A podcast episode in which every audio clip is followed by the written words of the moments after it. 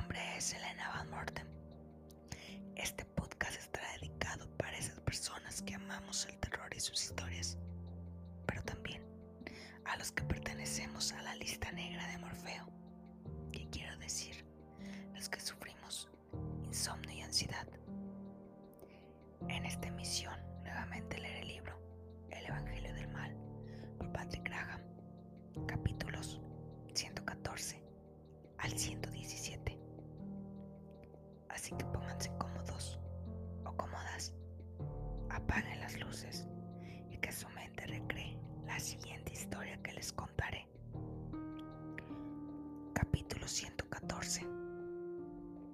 Monseñor Ballesta enciende la lámpara de la mesilla de noche y se pone las gafas. Alfonso, ¿dónde demonio te habías metido? El cardenal Cámano está buscándote por todas partes. Estábamos preocupadísimos. Le llamo desde el Aeropuerto Internacional de Denver.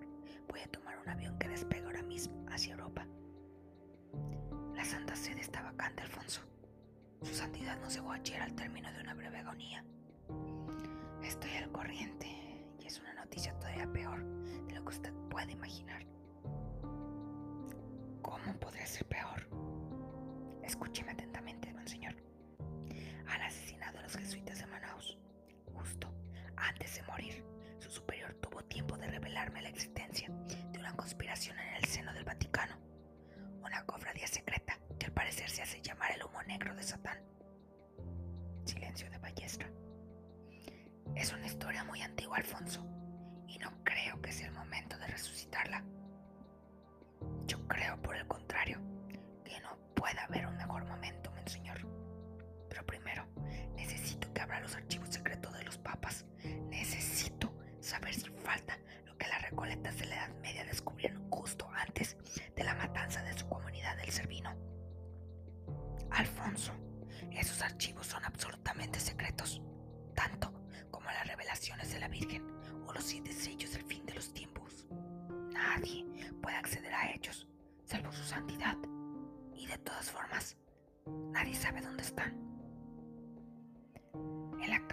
Misterios, Monseñor. Es ahí donde hay que buscar. Hijo, esa cámara es una fantasía. Todo el mundo habla de ella, pero nadie sabe si alguna vez existió. Existe. El superior de los jesuitas de Manaus me indicó el lugar donde se encuentra y la combinación para abrirla. La combinación. En este momento estoy enviándosela por fax. Ballestra se levanta de la cama y se acerca a su mesa de trabajo. La telecopiadora se pone en marcha. Por el aparato sale una hoja de papel que el archivista lee en diagonal. Citas en griego y en latín. Cada una corresponde a una obra que hay que desplazar en los estantes de la gran biblioteca de los archivos para accionar el mecanismo de la cámara. Ballestra deja escapar un suspiro. Ay, Alfonso, si esa cámara existe contiene realmente los archivos secretos de los papas, estarán cerrados con un sello de cera con la marca del anillo de su santidad. Romper ese sello supone la excomunión para quien lo haga, y más en estos dolorosos momentos en que la sede está vacante. Monseñor, es absolutamente imprescindible que disponga de esa información. Es una cuestión de pido muerte.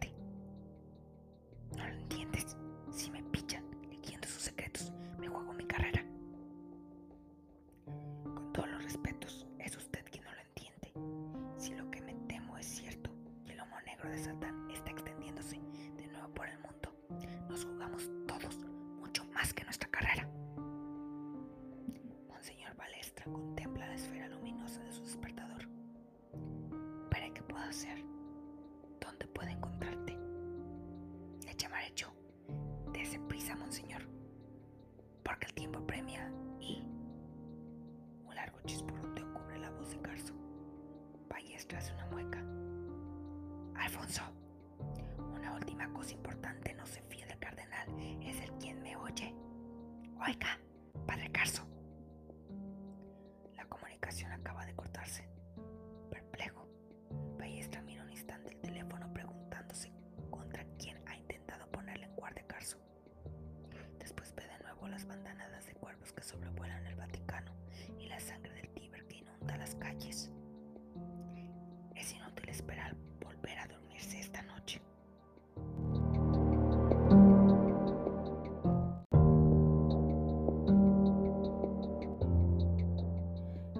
lo siento.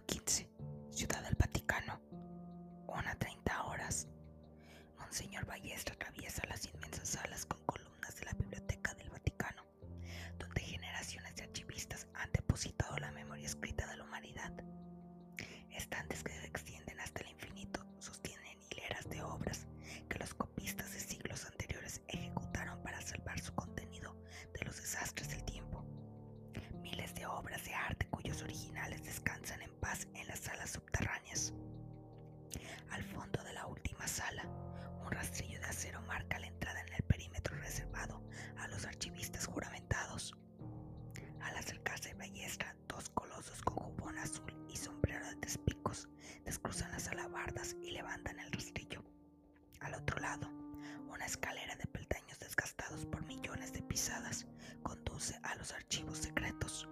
Ahí, en ese laberinto de sótanos y de salas oscuras, es donde los archivistas depositan desde hace siglos los expedientes más secretos de la iglesia. Al llegar al pie de la escalera, Monseñor Ballestra empujó una puerta de hierro por la que se accede a una gigantesca sala.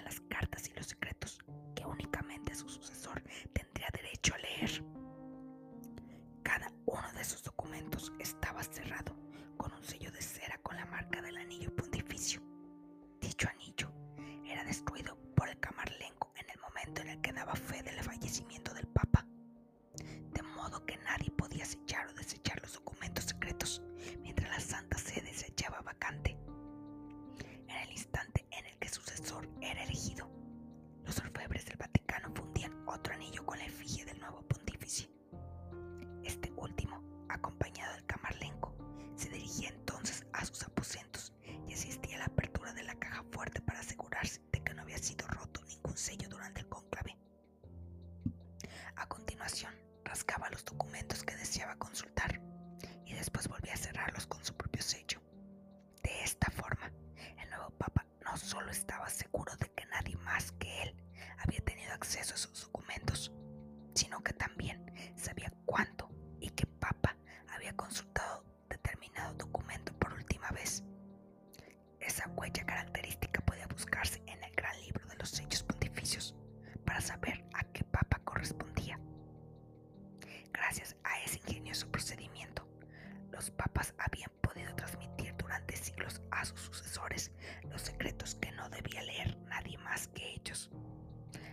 de las doce grandes misterios, las advertencias de la Virgen, el código secreto de la Biblia, los siete sellos del fin de los tiempos y los informes confidenciales sobre los complots del Vaticano. De esta manera, si por ejemplo un papa temía por su vida y quería advertir a otro de un peligro que también podía amenazarle a él, el sello pontificio era el procedimiento utilizado para que el mensaje atravesara los siglos. Pero a los pontífices les gustaba tanto transmitirse secretos que la caja fuerte podría llenarse hasta los topes.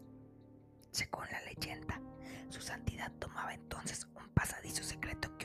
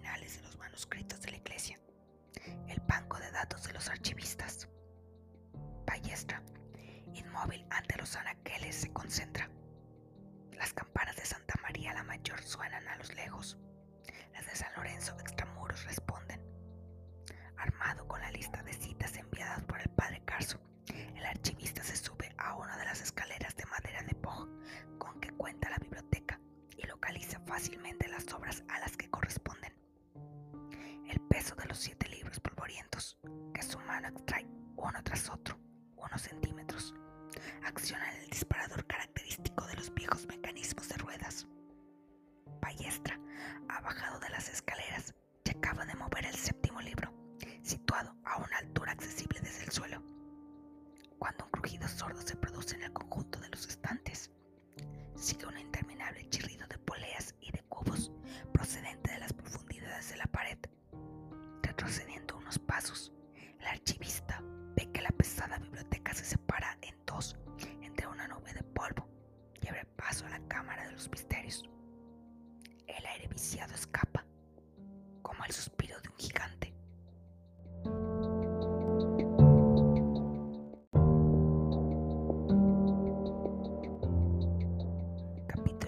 16, conteniendo la respiración como si temiera que en la atmósfera enrarecida de la cámara hubiese algún veneno en suspensión.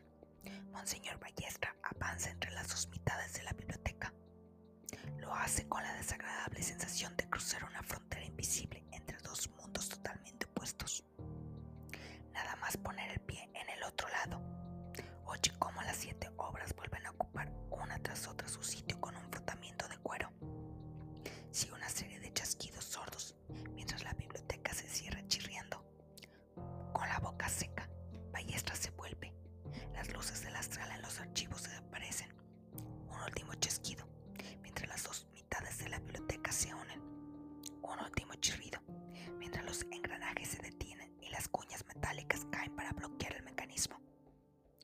cierre automático que avala la tesis de otro paso, puesto que la biblioteca solo sirve para acceder a la cámara y en ningún caso para salir de ella. Eso es, al menos, en lo que Monseñor Ballestra confía mientras enciende una linterna. Contrariamente a lo que había imaginado, el paso secreto no da directamente a la cámara, sino a una galería estrecha que parece serpentear bajo el Vaticano. Un túnel de la altura de un hombre que los arquitectos de la Edad Media reforzaron. Avanzando por el sótano, Monseñor Ballestra cuenta 200 pasos en dirección a la basílica. Luego, el eco de sus pasos parece amplificarse. Las tinieblas empiezan a ensancharse a su alrededor y el aire se vuelve más fresco. La cámara de los misterios. Ballestra se detiene y da una vuelta completa sobre sí mismo recorriendo la sala con la linterna. La cámara es más grande de lo que había imaginado. 40 metros de largo Sala baja y abovedada cuyos arcos se unen en dos filas de pilares, lo suficientemente resistentes para sostener varios miles de toneladas de empuje. Lo que parece demostrar que la cámara fue excavada en su momento en los cimientos de un monumento que ya existía, en concreto, la Basílica de San Pedro, y que los arquitectos tomaron la precaución de apuntalarlo sólidamente para no arriesgarse a que aparecieran en el suelo del edificio superior grietas delatado la existencia de esa sala subterránea. Mientras Ballestra deambula entre las tinieblas, su linterna ilumina innumerables frescos que decoran las paredes de granito blanco, escenas de otro siglo que describen el combate de los arcángeles contra las fuerzas del mal. Más adelante, gigantescos cuadros con los colores cuarteados relatan los grandes procesos de la Inquisición y las sesiones de tortura infligidas a los herejes.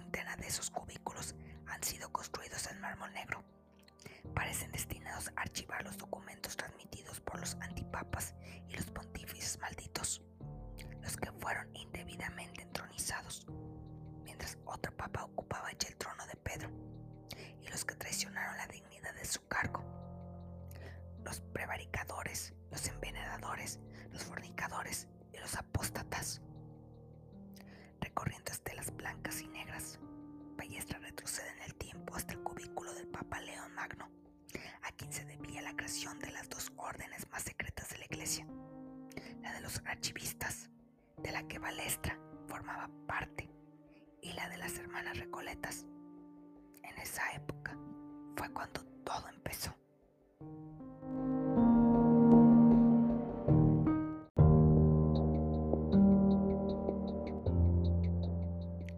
Capítulo 117 Balestra hace una genuflexión antes de descorrer la cortina de terciopelo que protege la correspondencia secreta de León Magno. Rollos y pergaminos aparecen bajo el haz de luz de su linterna. El archivista los coge uno tras otro y los deja sobre el escritorio.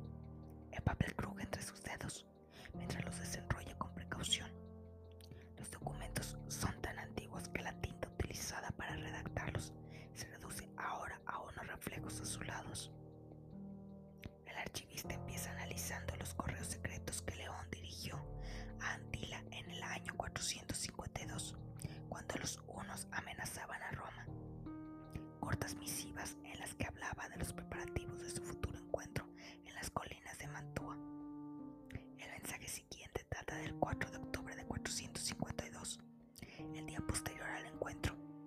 León Magno acaba de regresar a Roma con dos carretas cargadas de pergaminos que Atila le ha devuelto en muestra de respeto. El cargamento de papel procede de los monasterios de Oriente, saqueados por los hunos. León se encierra en sus aposentos, de los que no sale hasta una semana más tarde, exhausto y más delgado.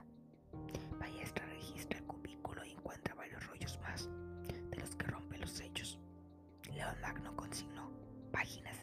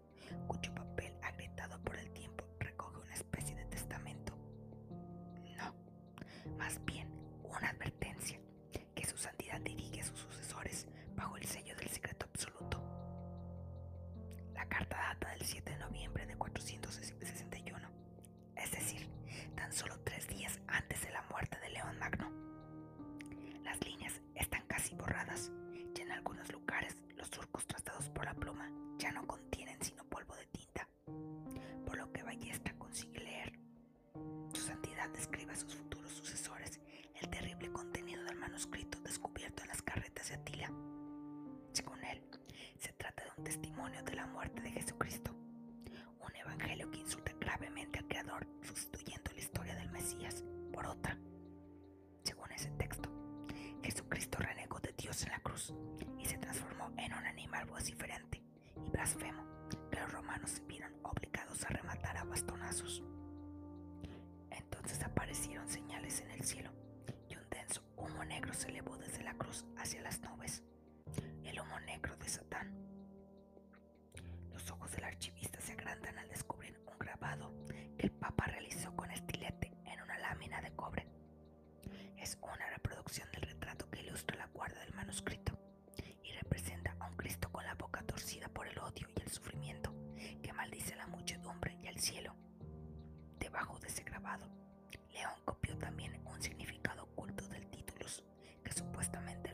Clavaron sobre la cabeza de la cosa. Janus Rex Infernorum. Este es Janus, rey de los infiernos.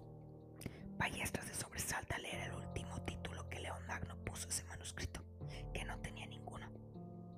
El Evangelio de Satán. El archivista cierra los ojos. Por tanto, lo que todos habían tomado por